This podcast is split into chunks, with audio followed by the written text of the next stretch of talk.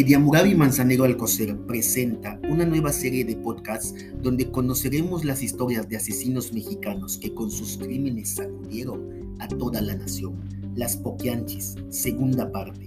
Los maltratos en la casa llegaron a tal punto que en cierta ocasión Carmen González, siendo una adolescente, se fugó de casa con su novio, Luis Jasso, y varios años mayor que ella. Su padre la buscó y tras encontrarla la golpeó y encarceló por varios meses en la prisión municipal sin ninguna causa u orden de aprehensión. Ese mismo día Isidro Torres se convirtió en prófugo de la justicia al asesinar a un presunto delincuente llamado Félix Ornelas.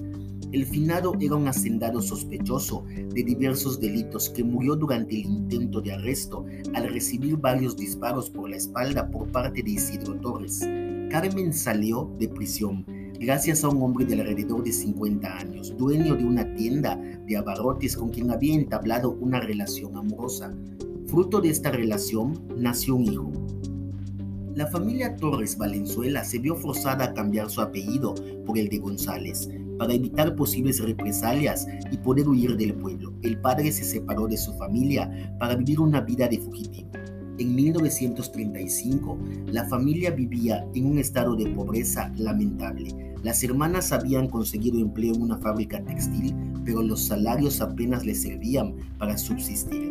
En 1938, Carmen conoció a un hombre llamado Jesús Vargas el Gato, con el que entabló una relación. Ese mismo año se fueron a vivir juntos. Abrieron una pequeña cantina en El Salto.